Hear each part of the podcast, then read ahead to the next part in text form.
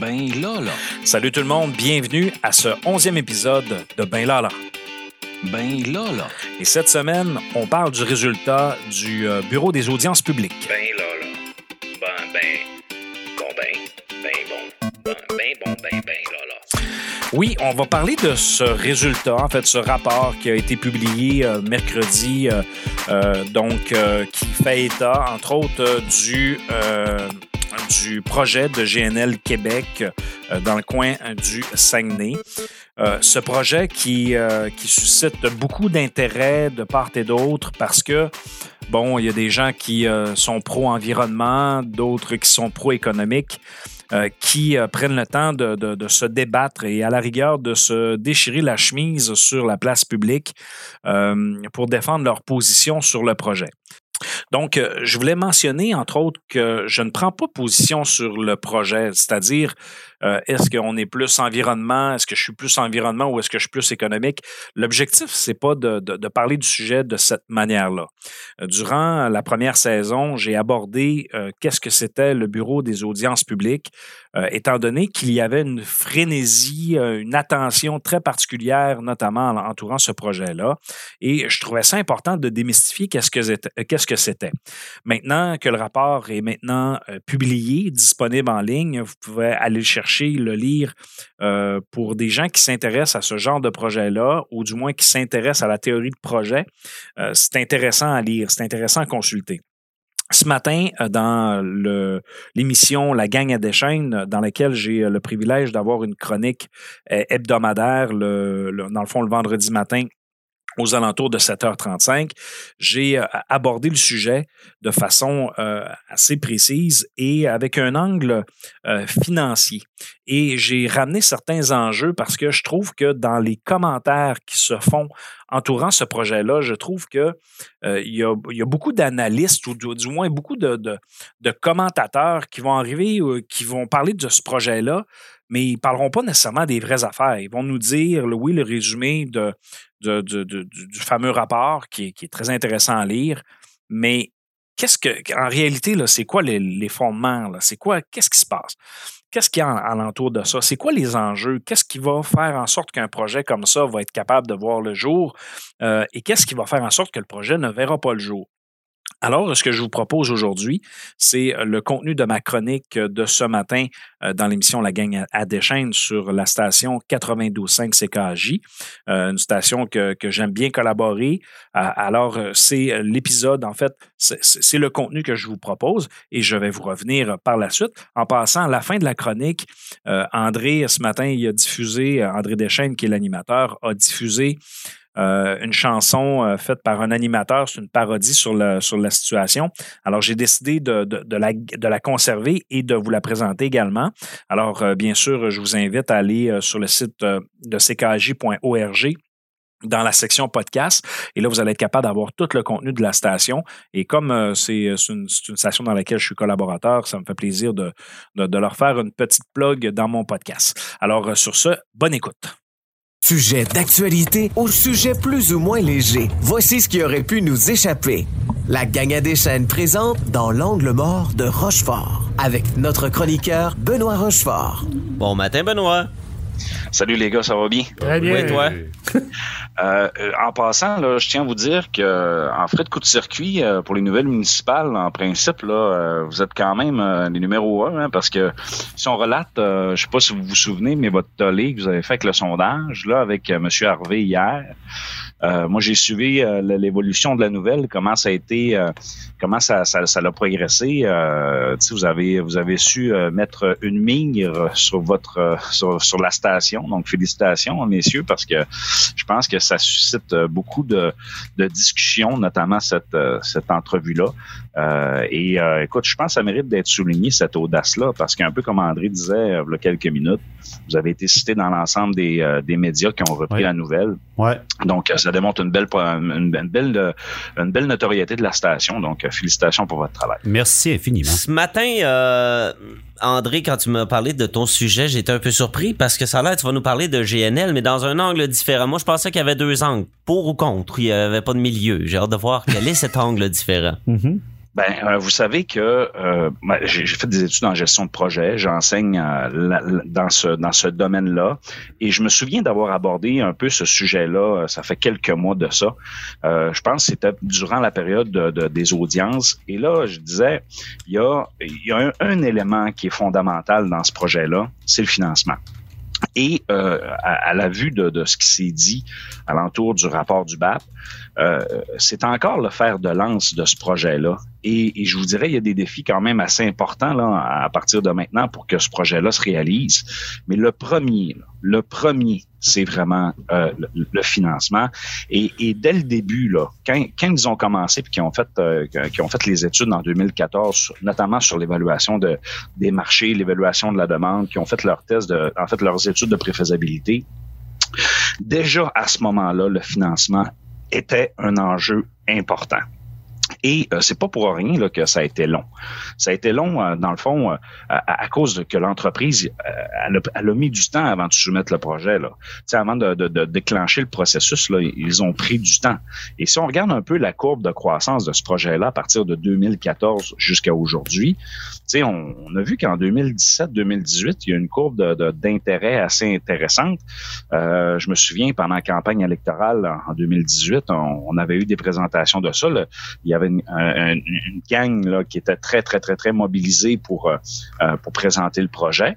Euh, et après ça, 2019 au 2020, euh, 2019 d'ailleurs, fin 2019, euh, début 2020, euh, Buffett est parti. Il a dit, OK, c'est assez, j'ai investi plus là-dedans.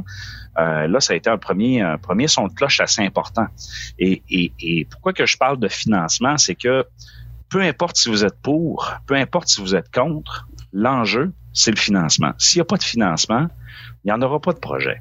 Et puis, puis ça, là, euh, c'est- tenons, tenons-ne, j'allais dire, j'ai scrappé ma phrase, tenons-ne Oh, ça m'arrive, fais-toi-en pas. là. Enfargé. donc, dans le fond, là, restons sur cette base-là parce que le financement, là, même à partir de 2014, là, euh, le temps de, de, de ramasser les appuis pour être capable de pousser ce projet-là, ça, ça- demande du temps. En passant, là, je vais faire une parenthèse, notamment par rapport au financement des projets. Ouais. Tu sais, quand tu fais, ta- quand tu décolles ton projet initialement, là, et là que tu as fait tes analyses de marché, tu as fait tes- ton analyse de faisabilité, là, quand tu es le promoteur, là, la chose que tu veux savoir, c'est ça va-tu être rentable ou pas? Puis ceux qui financent des projets en milliards, là, est ceux-là qui vont mettre de l'argent là-dedans, là, eux autres, ils veulent pas savoir si le projet il est bon ou s'il est pas bon. Eux autres, ce qu'ils veulent savoir, c'est c'est quoi, comment d'argent je vais faire quand je vais mettre de l'argent là-dedans. Puis, tu sais, je veux pas être plate ce matin, là, mais c'est un enjeu financier. Donc, ces financiers-là, ils vont dire, c'est quoi la stabilité du marché? Euh, ils, vont, ils vont prendre en considération plein d'éléments qui touchent l'aspect finance. Puis, je veux pas être trop lourd ce matin, là, je pourrais vous, vous dire, ils vont faire une calcul euh, de la vanne, donc la valeur actuelle nette du projet, puis si elle est positive, ils vont y aller. Je veux pas aller là-dedans. Mais ch- chose certaine, c'est que dans leur calcul, euh, à ce moment-là, les financiers avaient de la difficulté peut-être à à trouver cette rentabilité-là. Aujourd'hui, là, pardon, aujourd'hui, là, la fenêtre d'opportunité, comme ils l'appellent, là, elle commence à s'effriter un peu, là, parce que la fameuse transition énergétique, là, il y a des choses de vraies là-dedans. Là. Euh, tout le monde en parle, disait OK, on faut, faut accélérer cette transition-là, y aller vers, vers des énergies euh, renouvelables, et ainsi de suite. Donc, ça, ça fait partie des enjeux, euh, puis que c'est pas juste au Québec. Là. Il y a d'autres pays qui se posent ces questions-là, puis qui, qui aimeraient ça contribuer avec euh, ce, type de, d'énergie-là. Puis je pense que ça vaut la peine de, de se poser la question. Alors, si on regarde ça, là, ceux-là qui vont financer ce projet-là, ben eux autres, là, ils vont rentabiliser ça premièrement dans combien d'années? Dans 20 ans, dans 30 ans, dans 40 ans. Euh, l'argent qu'ils vont mettre, est-ce que le marché va tenir suffisamment longtemps pour être capable d'y arriver. Et là, vous, allez, vous allez sûrement voir les lobbies, là, ça a déjà commencé à sortir, là, les, les lobbies pour euh, justement là, toutes les, les énergies fossiles vont sortir en disant Ah, le marché est quand même bon, euh, euh, ils l'ont pris de façon très rigoureuse, de ci, de ça. Ben, écoutez, j'aime autant, moi, dans une évaluation de marché qu'on soit plus sévère, puis que si les chiffres tiennent avec une évaluation de marché plus sévère, ça veut dire que le projet va pouvoir passer, puis le projet va pouvoir durer dans le temps. Et là, ça va, ça va minimiser le risque qui est rattaché alentour de ça. Euh, donc, essentiellement, là, si je résume ce que je viens de vous dire, et sans être trop lourd non plus, Non, non. c'est que la, durée de temps euh, pour attacher le financement. Euh, tu sais, ce genre de projet-là, on se le cachera pas, ça prend une dizaine d'années à attacher puis à faire euh, tous les processus puis à, commencer à dire qu'on va faire quelque chose. Quand on change une donne, ok, quand on change des éléments là qui, euh, qui bougent le calcul financier, le montage financier, ça, premièrement, ça change les ratios de, rentabilité, ça change les calculs financiers et aussi ça l'augmente ou ça diminue le risque qui est attaché à un projet. Fait que là, on parle pas d'un projet de 500 000, là. on parle d'un projet de milliards. OK? Et là, ça arrive que ça pourrait arriver que ça bouge juste d'un pour cent, ben, que ça soit plus difficile à financer. Parce que dans le fond, le 1% sur tout le milliard, ça fait en sorte que le projet devient plus rentable. Comprenez-vous ce que je veux dire? Euh, et puis on rajoute une couche là, à tout ça. Là. Le, le contexte de pandémie. OK, la pandémie, là, c'est pas au Saguenay-Lac-Saint-Jean, là. c'est pas au Québec, c'est pas au Canada, c'est mondial. Donc, ça se pourrait qu'actuellement, comme on le voit dans différents marchés, ça bouge. Hein? Il y a plein de marchés actuellement que soit que ça l'explose ou soit que ça plante. Euh, alors là, cette instabilité-là, qu'est-ce que ça fait? Ça l'amène de, l'in- de- de l'insécurité. Ça amène des gens qui sont un peu plus frileux pour être capables de financer le projet. Donc, moi, ma lecture actuellement, en date du 26 mars, le premier défi là, de l'entreprise actuellement, c'est même pas le rapport du BAP, c'est le financement. Parce que le jour où ils vont avoir le financement, ils vont pouvoir s'attaquer, entre autres, aux autres éléments, euh, notamment qui ont été soulignés en disant ben il y a une absence d'acceptabilité sociale. Puis un des faits du rapport du BAP, c'est quoi? C'est qu'il y a une polarisation des deux positions. Donc là, je vous pose la question, les gars. Oui. Si je vous demande comment faire pour faire pour euh, pour en fait dire on va prendre les deux parties là, Ouais. puis on va on va aller chercher l'acceptabilité sociale. Qu'est-ce que vous allez faire pour euh, être capable de l'atteindre? L'acceptabilité, ben, donner la preuve hors de tout doute que le projet est pas nocif pour l'environnement. Ça, c'est une des choses. OK. Après? Ben, après, les gars, aidez-moi. Ah ouais, Ben, c'est la première idée qui me vient en C'est tête. une là. campagne de, de, de, de, Oui. de relations publiques. Ouais, Ouais. aussi. Ah oui. Ouais. Ben, ça- marche pas, ça, les gars. Les campagnes de relations publiques, là, Ouais. ça fait ça fait trois ans qu'ils sont là-dedans, dans les campagnes de relations publiques, puis ils sont pas capables de polariser, ils sont pas capables de ramener les gens à, Ben, à discuter ensemble. c'est ce que j'ai remarqué, ça. C'est ce que j'ai remarqué, Benoît. Puis euh, on en a parlé toute l'émission hier dans le retour. Et de la façon que les gens, que les gens appelaient, sont pas au courant du projet. Ils connaissent pas le Ils projet. peuvent pas parce que maintenant, les nouvelles, de la façon que ça fonctionne, c'est des algorithmes. Donc, si tu es d'une position, tu n'es attiré que par les articles qui euh, confortent ta position. Fait qu'il il y a pas... Difficilement, c'est euh, pour ceux qui sont contre de lire puis de voir les opinions contraires, c'est difficile Hey, je, vais te je vais te faire rire, les- je vais te faire rire, Benoît. Tu, euh, et euh, je renchéris sur ce que Dominique vient de dire. Il appelle le monde pour des sondages des fois ici dans la région sur le projet dans la région, puis les gens manquent d'informations. Imagine 1002 répondants à l'extérieur de la région avec le sondage léger qui savent même pas de quoi ils parlent. Euh, mais tu sais, l'acceptabilité sociale, il faut voir ça aussi différemment parce que euh, tu sais, c'est pas c'est pas tout les sondages, c'est pas tout euh, les, les, actions de relations publiques. Ça normalement là, quand tu vas faire ça, c'est parce que tu veux informer la population, tu veux essayer d'aller chercher une certaine adhésion. Mais la, la, ré- la réelle adhésion, c'est tu prends les opposants là, les, les, groupes crédibles qui s'opposent, tu prends les groupes crédibles de, de en fait qui, qui, qui sont pour le projet, puis on s'assoit, puis on, on essaie de trouver un compromis. On essaie de s'assurer de dire, OK, qu'est-ce qui va pas pour vous autres? Euh, et pour- vous autres, qu'est-ce qui va? On est, puis ben, puis nous autres, la compagnie, qu'est-ce qu'on peut faire pour s'améliorer? Qu'est-ce qu'on peut faire pour euh, ajuster le projet? Actuellement, GNL, là, ils l'ont déjà fait, ça. Hein? Ils, ont, ils ont déjà déplacé dans les plans initiaux, si, si je me souviens bien, ils ont déjà déplacé le positionnement de l'usine en question pour être capable de, bon, qu'elle soit moins visible, ainsi de suite. Ils ont déjà fait des aménagements. Ils ont déjà écouté, ils ont déjà fait ça. Sauf que le problème dans la dans l'acceptabilité sociale, c'est quoi? C'est d'être capable de prendre les extrêmes qui s'opposent, d'être capable de les ramener vers un, vers un centre pour euh, l'atteindre, cette, accept- cette acceptabilité sociale-là. Et, et ça, là, c'est c'est un des problèmes, à mon avis, dans ce projet-là. C'est que les, les opposés, les- en fait, les opposés, l'opposition, elle est trop, euh, elle est trop sur ses positions. Donc, comment tu veux négocier? Tu sais, t'arrives, là, je sais pas, moi, tu te sépares demain matin, là, puis euh, madame, elle veut pas négocier avec toi, puis là, tu es obligé de passer par un médiateur. Là, tu n'auras pas le choix parce qu'il y a des règles légales en entour de ça. Mais son opinion, elle changera pas sur, sur, toi du jour au lendemain. C'est comme Sylvain. C'est comme Sylvain Godreau. Son opinion ne changera pas comme ça du jour au lendemain non plus. E- Exactement. Puis, tu sais, euh, parlons-en de Sylvain Godreau. Oui, oui, oui. Parlons-en de Sylvain Godreau. Oui. Ah ouais, vas-y. Vas-y. ça- ça- ça fait- non, mais ça fait un bout qui, est- tu sais, il, il se présente contre le projet, il se présente contre le projet. Mais tu sais, moi, je suis pas contre le projet, puis je sais qu'actuellement le projet, il, il- il est en, en situation très problématique de réalisation. Oui, Donc, effectivement. ça- de- de- fait que depuis un bout, là, s'il a bien, s'il a été bien là, il sait déjà que le projet, se, se- il y a, il y a 90-95% des chances qu'il se réalisera pas à cause du financement. Oui, mais. Benoît, je, je vais te dire une chose. En tout cas, au moins, on a beau dire ce qu'on veut, puis moi, je suis le premier à dire que Sylvain Godreau, il fait dur dans ce dossier-là. Là.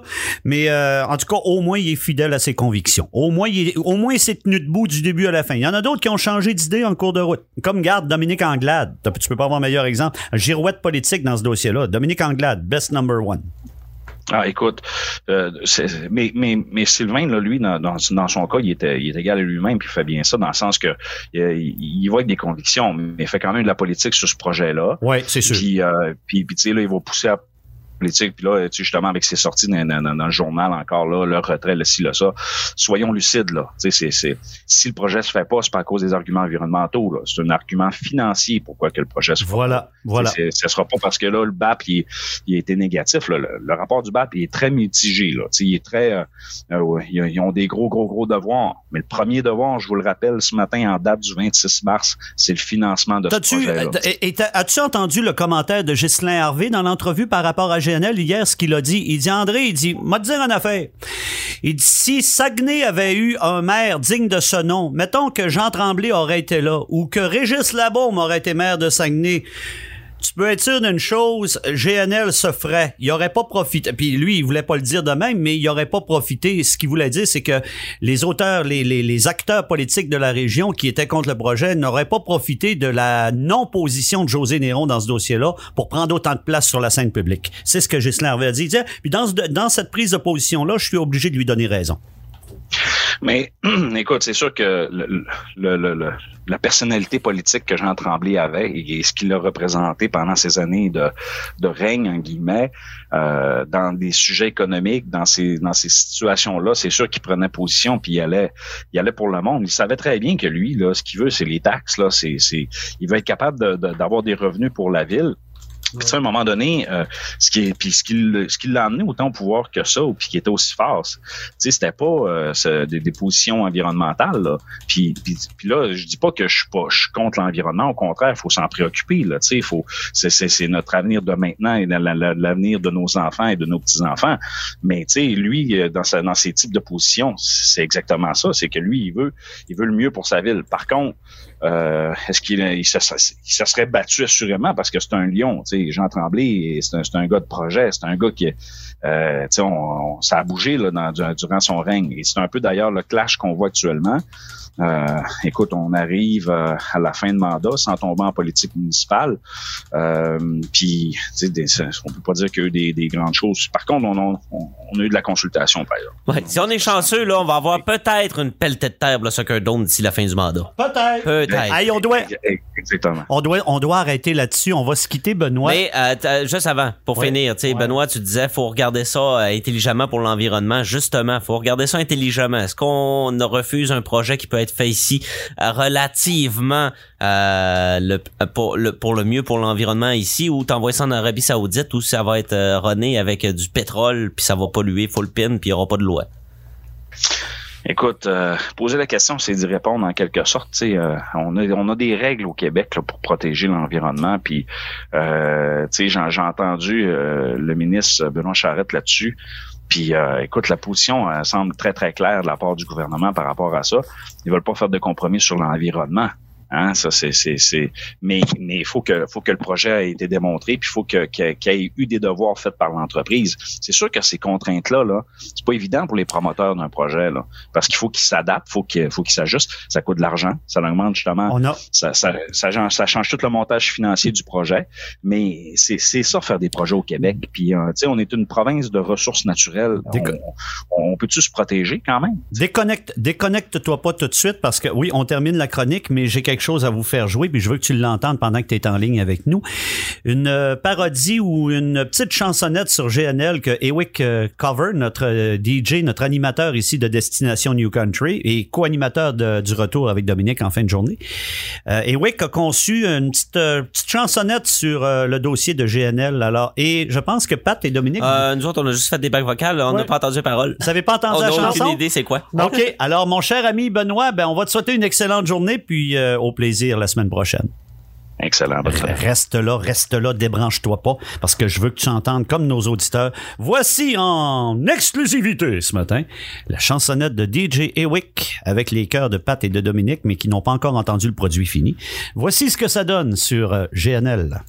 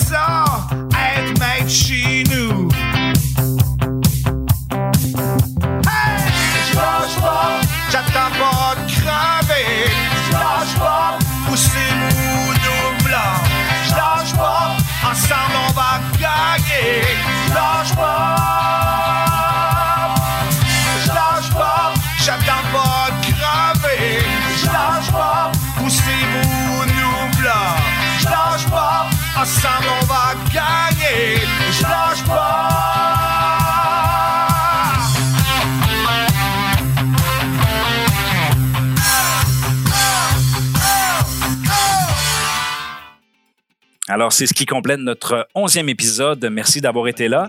Euh, merci à la gang des chaînes, André Deschênes et toute son équipe euh, pour euh, ce moment de radio magnifique de ce matin.